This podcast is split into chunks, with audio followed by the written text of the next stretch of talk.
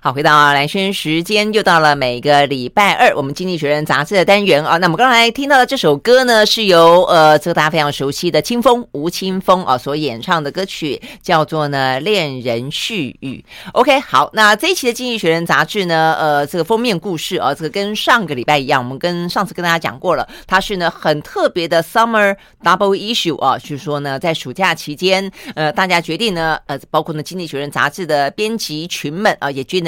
放大假去了啊！这个好不容易，疫情呢虽然不能够叫做喘息啊，但总而言之啊，这个决定呢要跟它共存了，所以大家呢就去旅行去了。好，所以呢我们这一今天呢在线上邀请到的，如果有看视讯的话呢，会看到这个云聪的大头，他的头比我大好多。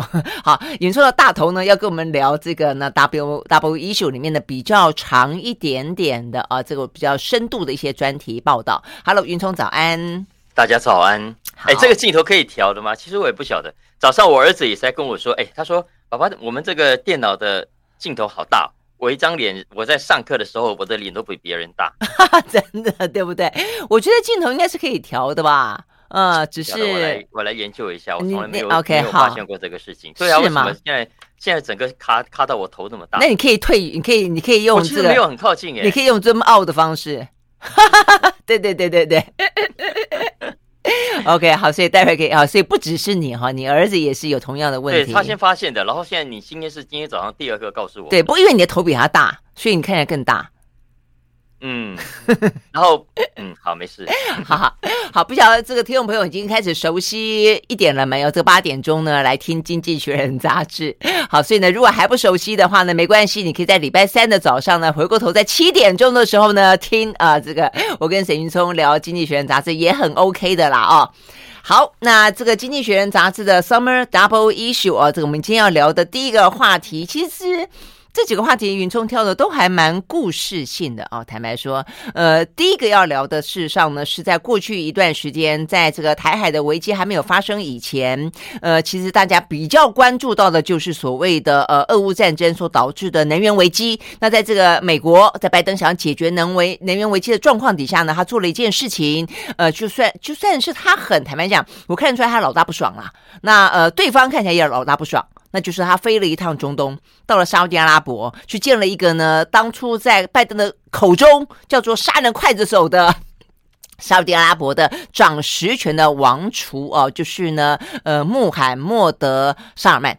啊，那所以双方的话呢，其实还先预预做了一些，我觉得是一些铺陈啦，就是说彼此之间的不爽快，只好用疫情来做借口，说啊，因为疫情的关系，所以我们也不握手啊，我们碰碰手背而已啊，什么之类的呢，保持一些距离，所以呢，就就把这个彼此之间可能过度的亲昵的呃这个。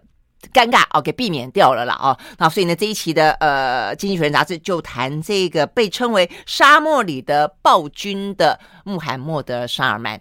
嗯，对我我稍微解释一下，上个礼拜大家如果听就会知道，我们呃最近这两个礼拜《经济学人》出的是夏日的合刊本，就像刚刚蓝轩所讲的啊。那上个礼拜我们谈了几个新闻性的题目，那今天呢，我选了两个到三个，我们看接下来的时间，呃，它比较专题性的。嗯，那。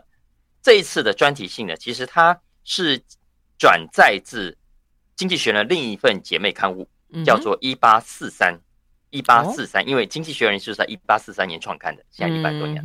好，那对一八四三这一份杂志是一份特刊的，那通常在夏天呃会出一本，为什么？其实就是 for summer reading，那其实就是都是比较长的文章，让大家可以带来去沙滩上，到游泳池边。就读的好玩，哦，所以本来一百多年来就一直有这样的一个传统。没有，没有一本，就是 大概这一份是二零一六年才开始的。哦，然后刚开始有纸本，可是二零二零年疫情一来，它就暂停掉纸本了，所以现在其实只有线上版。嗯、那这一期它基本上是某种的二合一，它就把它的原本一八四三里面的部分的内容，嗯，放到。这一期的合刊本里面来，嗯嗯。啊，那我这一期呃，我们接下来选了其中两篇文章到三篇文章来谈谈看。那第一篇，第一篇就是蓝轩刚刚讲的，呃，这位沙乌地阿拉伯的皇太子，就是如果大家先前在电视上有看拜登去，然后就像蓝轩讲的，那两个人根本就不想握手，就改用就碰碰手肘，对对对对。对对对对对，那。讲的就是镜头上的那一位沙乌地阿拉伯皇太子的故事。嗯嗯，那为什么要特别讲他的故事呢？因为这位老兄真的就是大有来头，因为他现在是西方媒体眼中沙乌地阿拉伯甚至整个中东最重要的人物。所以我想，嗯，嗯，我想如果现在你找所有的这个西方媒体的中东特派员啊记者，然后问他们说，你觉得西方这个中东最重要的人物，在国际上扮演最关键角色的中东领导人是谁？我想毫无疑问，他们一定会选。这位老兄，嗯嗯，那这位老兄，刚刚蓝蓝轩讲，他的中文名字叫穆罕默德·萨尔曼啊，嗯，他的其实英文的全马来文呃阿拉伯文的全名叫做 Mohammed bin Salman 啊，最后还有一个 Ben，嗯，对，因为名字很很长，对，所以西方人呢基本上就简称他叫 MBS，MBS 这三个字母，OK，对，所以这一篇文章的标题大家去看就是直接是 MB。S，嗯，那谈的就是沙乌地阿拉伯这几年来在 MBS 统治之下的改变。嗯嗯，那那有有几个问题可能先说明一下啊。第一个呢是，哎，我们刚才不是说我不是说他是皇太子吗？为什么又说是他在统治啊？其实主要是因为呃，MBS 他爸爸呃就是老萨尔曼国王，其实年事已高，已经八十几岁了。嗯，所以他其实在几年前就已经清点 MBS 来接班。所以 MBS 其实早在五六年前就开始接棒，嗯，然后开始呃，他虽然是锐意改革，哎，对对对对对，嗯。嗯，所以呃，所以我们现在包括我们过去陆陆续续谈到沙乌地阿拉伯的一些新政策，大家新闻上一定也看过，包括呃女权的推广有没有？嗯，以前的沙乌地阿拉伯女人是都要围着头巾，也不能随便外出的，嗯，当然也不能开车，也不能考驾照，也不能到什么球场去看球赛。但是呢，从二零一七、一八、一九年，萨尔曼呃，这个 MBS 呢就开始呃，这个推动一系列的松绑解禁，嗯，他让女人在沙乌地阿拉伯可以考驾照了，所以也可以开车了。你看，可以开车去哪里呢？哦，很多地方了，包括可以开车去球场上，去大庭广众看足球赛。嗯嗯嗯，所以这个是西方国家一开始对 N B S。呃，非常有好感的对的原因，但是从另一个角度去看，你才会知道说，哦，原来到现在为止，已经进入到二十一世纪了。呃，全球的女权也还是在这么多的地方啊，这么这么的封闭啊，这么这么的被钳制，这个也实在是非常的匪夷所思了啊。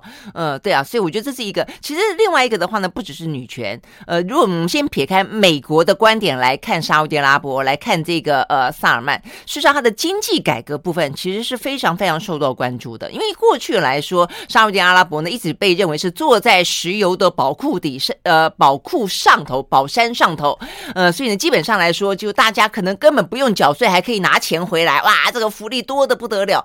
但是呢，坐坐坐山吃山，终有坐吃山空的时候了啊。所以呢，其实对于呃萨尔曼来说，呃，怎么样子让整个的沙乌地阿拉伯的经济结构不要完完全全的就是过度依赖的石油的收入，这件事情对他来说是非常重要的。所以呢，对于呃这个沙乌地阿拉伯来说，怎么样发展其他部分的经济，我觉得这件事情就这个呃王储哦，从他的这个国家的政策来看，坦白讲，我觉得是非常好的哦。那只是说一般人好像似乎也就是会掩盖在呃那个谋杀案的 事件当中，就没有机会太去了解他，对不对？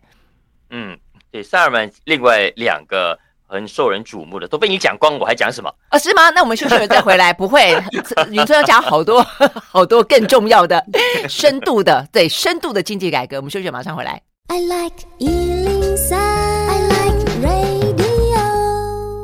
好，回到蓝轩时间，继续和现场邀请到的线上邀请到的沈云聪啊，来呃聊这一期的《经济学人》呃 Summer Double Issue 啊。那么要聊的是呃这个沙乌地呃阿拉伯的王储，就像刚刚女聪讲的，事实上呢，呃，国王已经钦点了啦，哦，那所以他已经好几年了，就握有实权。那在除了我们呃经常会讲到的美国的角度之外，其实他做了一些事情啊。那我记得呃先前他的呃经济改革，我们也点到一点点，但因为因为近些年来真的因为那个谋杀案太太震惊了啦，哦，那事实上呢，在美国的相关的国际的媒体上面又又占据太多的呃焦点了，所以大家就比较没有机会去看到他的这部分啊，到底对沙乌地阿拉伯来说，对于中东来说有多么的重要。所以这部分的话呢，是云聪要特别跟我们说的部分。对啊，所以刚才其实除了呃女权运动的推动啊，这个社会风气的开放啊，另外在经济上，其实也让西方国家曾经一度是非常刮目相看的。因为还记不记得有一段时间，油价在这一波上涨之前，其实是非常低迷的。然后当时大家都说啊，第一个，美国已经有页岩了，所以美国对石油的需求不像过去来的这么大。再加上未来看起来是新能源的世界，所以沙乌地阿拉伯作为光靠石油为它主要的出口品的这样的经济结构，他当然是担心的。所以在当时其实想说，哎，要更多元化的推动沙乌地阿拉伯的其他的产业。嗯，再来，他同时也很向往西方的资本市场，所以呢，也开始搞有没有那个股票交易主权基金之类的，对不对？嗯嗯。所以这这些作为，其实呃，在刚开始的时候，真的都让西方国家觉得哇，你真的好像很不错诶，未来会是我们西方的好朋友。结果没有想到，后来就发生了你刚刚讲的，就《华盛顿邮报》的专栏作家遭到杀害，不但是杀害，而且是被分尸的惨剧。那这个惨剧后来陆陆续续所显示的证据显示，呃，应该就是 MBS 派人干下的勾当啊。所以大家其实就对他非常的不满。所以包括刚刚讲的拜登，其实就就批得很凶。然后呃，很多人也因此而要要抵制他。包括去年本来一度那个小贾斯汀啊，要去沙乌地阿拉伯开演唱会，哎，你可以想象小贾斯汀去沙乌地阿拉伯开演唱会 呀，所有的所有的沙乌地阿拉伯女性很想揭开面纱，狂狂叫，对不对？结结果呢，呃，这个被杀害的华盛顿邮报专栏作家的妻子，呃，以及一群的人权运动呃的人士就站出来呼吁，就希望小贾斯汀不要去。呃，来借此来抗议沙乌地阿拉伯，来抗议 MBS 杀害这位专栏作家。嗯，不过后来贾斯贾贾斯汀还是去演唱了啊。呃，但这个事件其实就让西方国家对 MBS 这个人以及他未来在中东、在全世界国际政治上所可能扮演的角色，就起了更大的好奇。他到底是未来我们的好朋友，还是另外一个枕边的敌人？他会不会随时来翻脸，然后来呃来来来对我们？不利啊，嗯嗯，所以这一期《经济学人》的这一篇很长的文章，其实就从他的成长过程讲起，那试图来分析或者让读者自己去理解 MBS 的人格特质。嗯嗯嗯，那所以呃，简单说，他们觉得怎么样呢？因为他性格当中确实，我觉得一定有很残暴的部分。没错、哦，但是呢，呃，再来一个就是说，但是放在一个美国的西方角度之外的中东的角色，因为坦白讲，我觉得在中东地区很多的领导人都还是蛮独裁、蛮专制的哦。那所以呢，这一位所谓的王储，虽然被认为是个新时代的领导人，但是他似乎不脱这样一个传统的领导者的某些呃这个很很独独断甚至残暴的部分。但是他在锐意改革的部分，会不会奠定了他在在他们自己国内不同的，就是西方世界不愿意去面对的，或者不愿意去正视的某种民意基础嘞。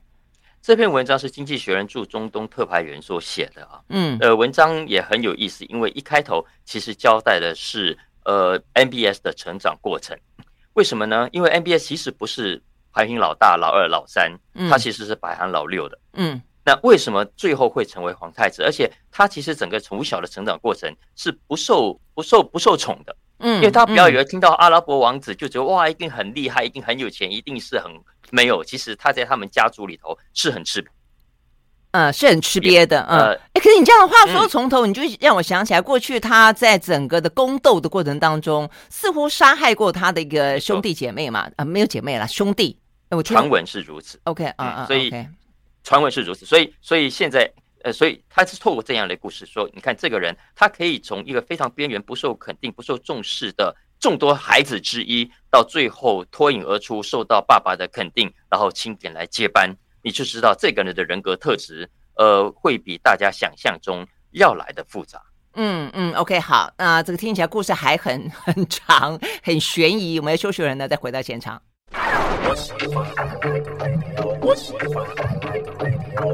好，回到蓝轩时间，继续和沈云聪来聊这一期的呃 Summer Dump Issue 的《经济学人》杂志啊。所以我们要讲的是，呃，在西方的眼中称为呢这个沙漠暴君的啊这位穆罕默德 Ben 翻译成本呃本 沙尔曼啊这位呢呃沙乌地阿拉伯的王储，他背后的故事啊。那一般人认识他的话呢，就是一个呃谋谋杀者。哦，但是呢，事实上，嗯，他其实这边讲到，刚才是讲他从小经历的人格特质啦，哦，不被不被喜爱，所以呢，呃，他只好用一些很特殊的手段来达到他所希望的目的，替自己争取到自己的位置。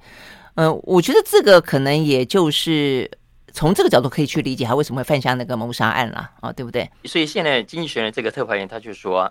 他他也有去采访过这个 MBS 啊、哦，嗯嗯嗯，他就发现说，哎，MBS 的确他身边的人都很认真工作，也很努力，嗯，但是呢，大家都很怕他，嗯，大家都很怕他，然后没有人敢公开或者私底下呃明示或者是暗示对 MBS 的不满，嗯，他就说，现在你到沙乌地阿拉伯民间去访问，你也会发现很多老百姓其实也很怕惹祸上身。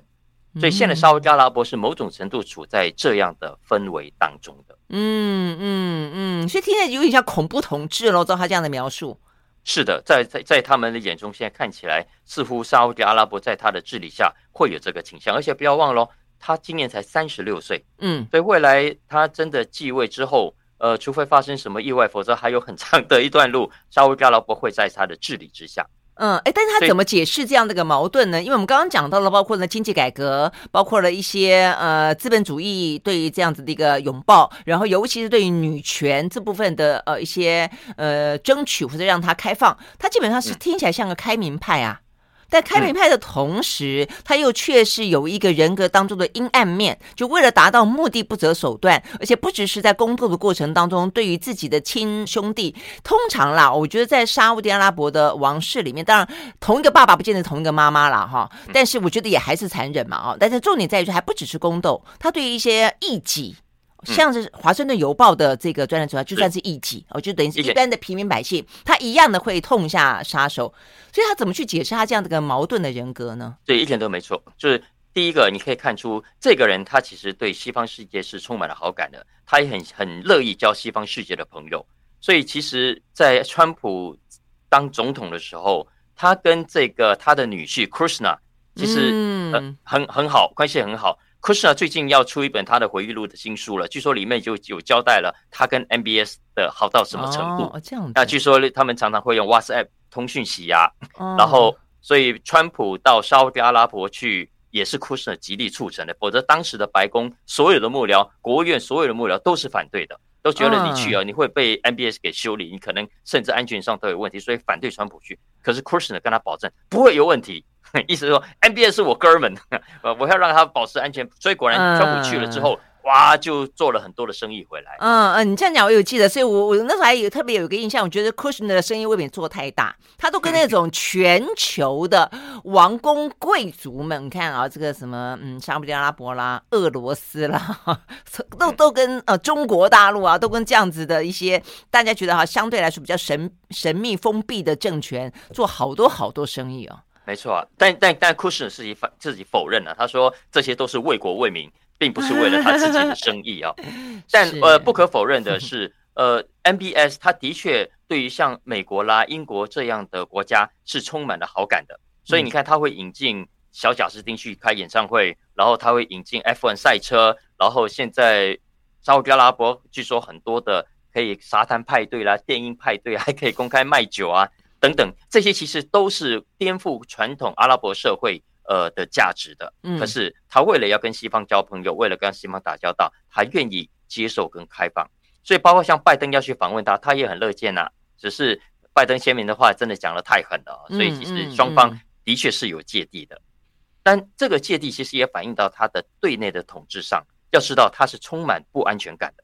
所谓的沙乌地阿拉伯的皇室，其实并不是那么单纯的。大家知道吗？整个皇族，第一个，它的历史，大家常对沙乌地阿拉伯皇族有两个我认为错误的理解。第一个理解是觉得哇，他们一定是有悠久的历史的、悠久的传统的，其实不是。沙乌地阿拉伯皇室的成立到现在不到一百年，它是一九三零年代才建国成功，所以这个皇族到现在为止也不过就是第三代的执政。所以意思是说，这中间的权力变动跟角逐仍然是处于高度不稳定的状态。嗯，更何况第二个，包括 MBS 自己也不过是整个皇族一万五千多个成员之一。那其实整个大皇族当中，有绝大部分哦，其实没有大家想象中那么有钱。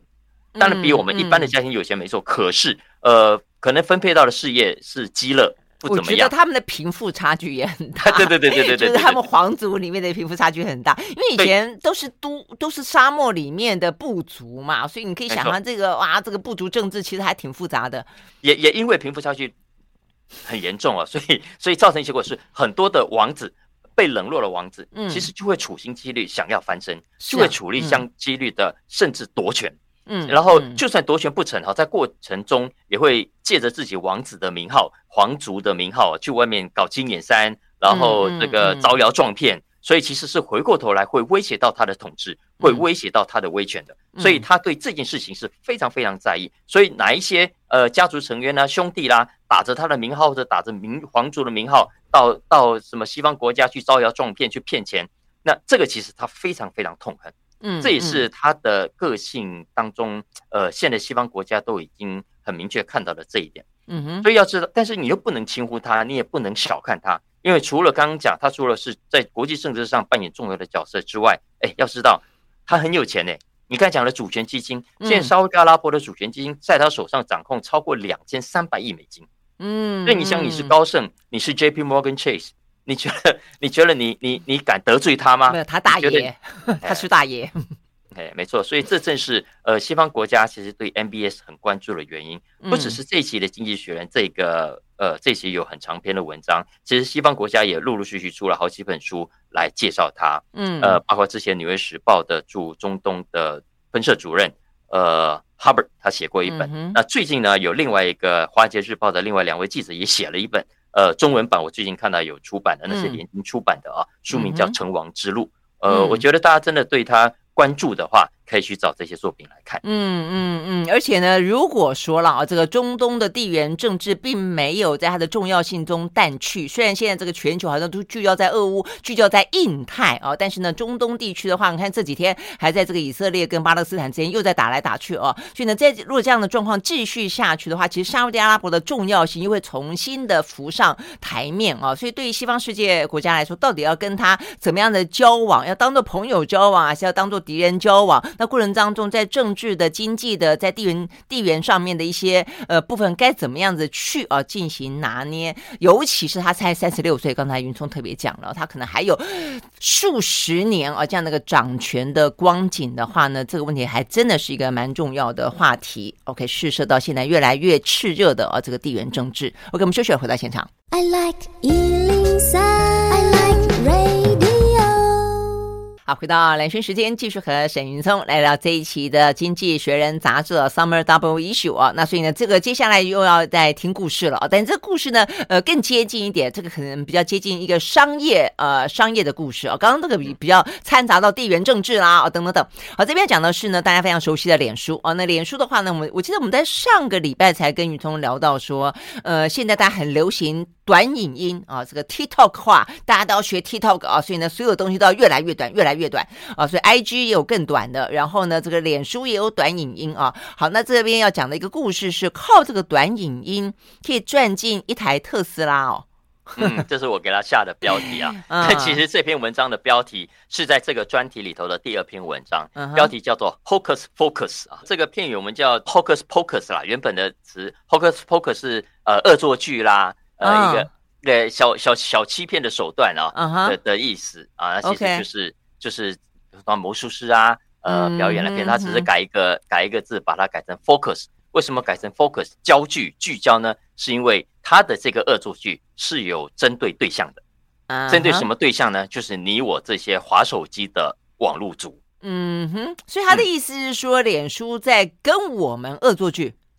他讲的这一篇故事是，呃，我我换个角度切入来谈好了。我们现在不是很多人看脸书有很多的短影片吗？是啊。然后有些人喜欢追抖音啊，喜欢追 TikTok 啊。那、嗯、那个抖音大概就是可能一两分钟，有些是搞笑的，有些看起来很悬疑的，有些很刺激的，或者有一些是很实用的，做蛋糕啦，做什么的 DIY 有没有？嗯。那这些影片其实一则又一则的看，我们好像不觉得有什么特别，但其实这背后。已经是一个非常非常庞大的产业了。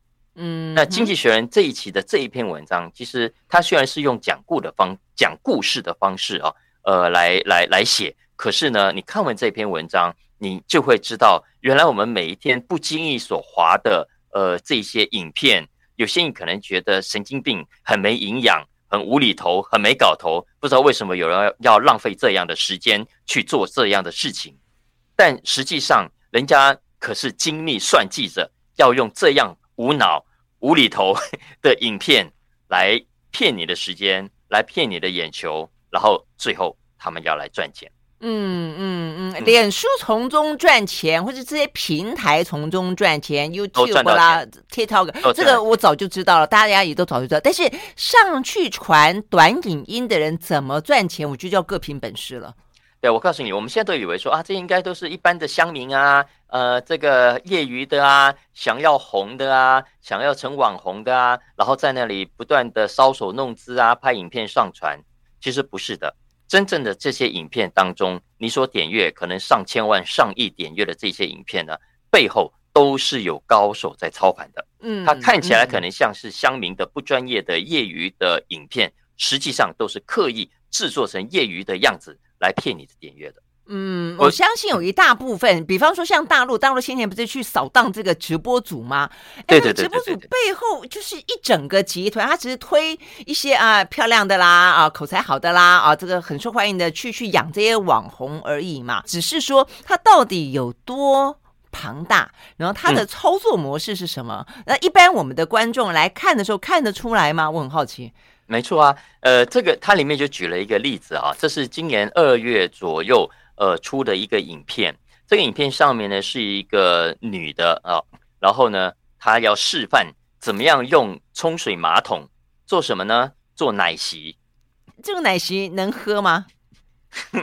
对呀，你是不是直接会有这个问号？能喝吗？你真的去喝不会拉肚子吗？然后你，而且你为什么没事有这么多的碗盘可以做？你要用马桶来做，那个神经病啊！对对对，就故意对，然后你就觉得你是传给你妹妹看呐、啊，传给传给你家小朋友看啊，像你看之前根本就神经病，给你同学看呐、啊，然后再讨论他，那然后他还知道你一定会这么做，对不对？他还刻意的拿一根吸管插到马桶里面吸给你看。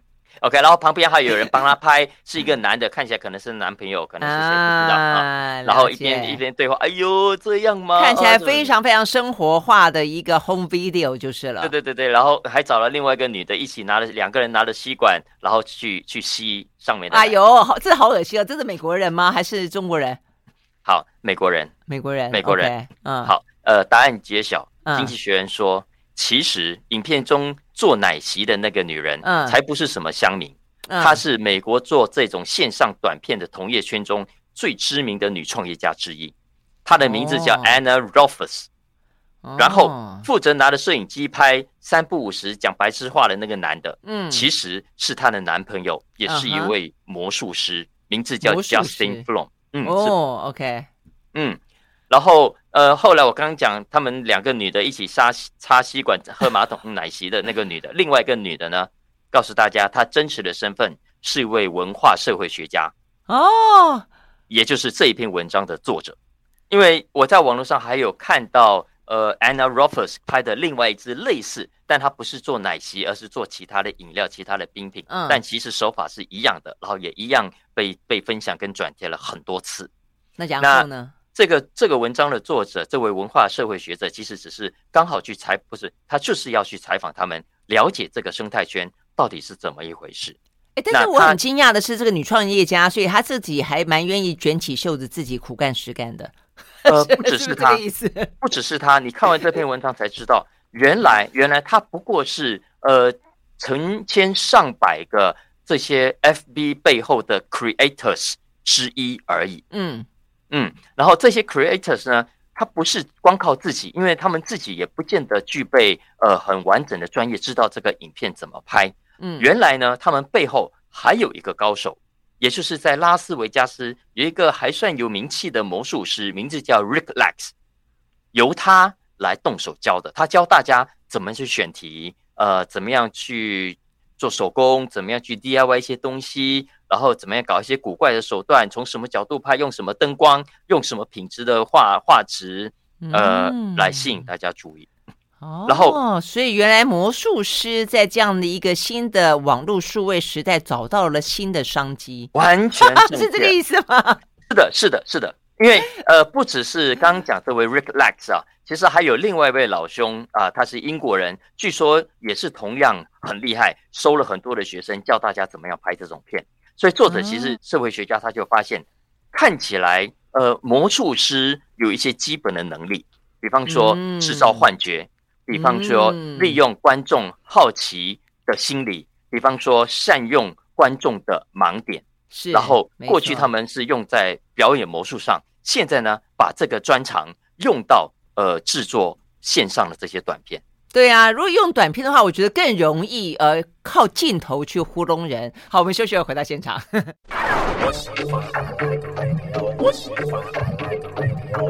好，回到兰萱时间，继续和沈云聪来聊这一期的《经济学人》杂志啊。好，所以呢，在这个 Summer Double Issue 里面呢，我们要聊的话题是呢，脸书了啊。这现在流行的这样的一个短影音啊，事实上呢，大家都觉得啊，很无厘头啊，很白痴啊，很好笑啊。然后呢，很多人也是自己拍啦。但是你会发现说呢，很多那很高段的呵，大家拼命疯传的，呃，事实上这是真的有人在后面设计。那听起来的话呢，这个魔术师在里面呢，找到了新的第二人生的第二春。啊，所以，对啊，其实大大家应该也有这种经验，对不对？尤其我我其实自己很少看抖音，但是常常会有人把抖音的影片分享，对啊，对啊，嗯。嗯，分享出来，然后我有时候还是会看到，然后就会发现很多很明显的，尤其是大陆拍的啊，嗯，老说他虽然很想模仿成乡民的样子，可是手法比较粗糙。所以很容易看出来说啊，那其实应该就是假的，应该是演的。对，或者是说找一些小朋友啊，讲一些呃话啊，啊，就是你会觉得这个小朋友感觉像有些当然很纯真，有些的话你觉得好像有有大人在后面教他或者念什么样的台词啊什么之类的。对对对对对对对。但但美国的这个部分，我我常看国外的啊，其实我当然也有很烂的，也有很粗糙的。不过呃，有一些是真的，你必须多看一点。你才能够分辨它的真假，然后呢，有一些题材其实也是你看到最后才知道无厘头。比方说，有一些他们，然后他就会骗你，他就让你觉得他好像要做一件很了不起的事情，DIY 一个很厉害的东西，然后前面给你看这个过程，哇，这个手法看起来很炫，那你就很好奇想要看下去，结果往往看到最后其实什么都没有，嗯，但是但是他已经达成他的目的了，因为你已经。呃，追下去把它看完，过程中的广告费他也赚到了。OK，所以我正要问，就是他赚什么？就是他他其实重点在聚众嘛。现在所有的这个视频平台的、嗯、呃优势在聚众，但你聚到了人才之后可能人潮之后，通常是要卖。他卖什么？嗯、直接卖广告啊？哎呦，我告诉你，这个广告可可厉害的，因为他们在 FB 呃，通常 FB 会跟他们有广告上的分润。嗯，然后呢？呃，某一个时间、哦、，FB 也搞分润了吗？一直都有啊，其实一直都有，已经好几年了。而且这个、哦、这个分润对有一些这些网红来说，呃，比 YouTube 比其他的平台效果要来得好。其实 TikTok 也是最近才开始有广告分润。他说 Rick 啊，他原本是我刚才讲，他也是个魔术师嘛，拉斯维加斯的魔术师。嗯、那他也是，他本来最早就自己玩，自己拍影片上传到 YouTube 去，但 YT。虽然点阅也很好，可是赚不到多少钱。那后来 FB 要开始这个广告分润计划的时候，他是最早加入的创作者之一，所以他本来就有在 YT 制作的经验，所以他转到 FB 来，哇，很快就就红了，你知道吗？嗯嗯、很快就收到支票了。大家知道吗？他说他现在几乎每个月，不是所有了啊，大部分的月份都有六位数美金以上啊，一个月六位数美金啊，六位数就是十万美金，十万美金，哇，至少。而且这是月收入。哇，对呀、啊，所以然后他还不是光这样就满足，他觉得既然我能够赚到，我还可以带更多人来赚，所以他有点像发展下线一样，嗯、他就去找 找刚刚讲这个 Anna 他们这样的人，然后教他们怎么拍，然后呢，他们拍到的影片的广告分润还要再跟他分。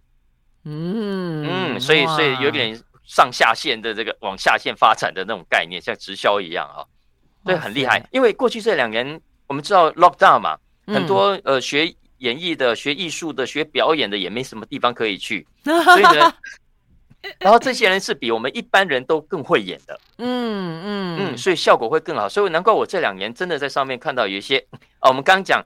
除了 DIY 的时候，还有一些呃，他会去抓一些人性最喜欢看的题目，例如劈腿被抓包，然后造成的冲突，呃等等，用演的。呃爱用演的，其实类似像这样的剧情，哦、所以意思就是说，其实现在全球的娱乐演艺圈还不只是魔术师，其实事实上都已经悄然的在这些社群平台上都已经在登场了，粉墨登场了。只是他的演呃演技，基本上来讲，希望演的像素人，演的像路人甲，所以你辨识不出来。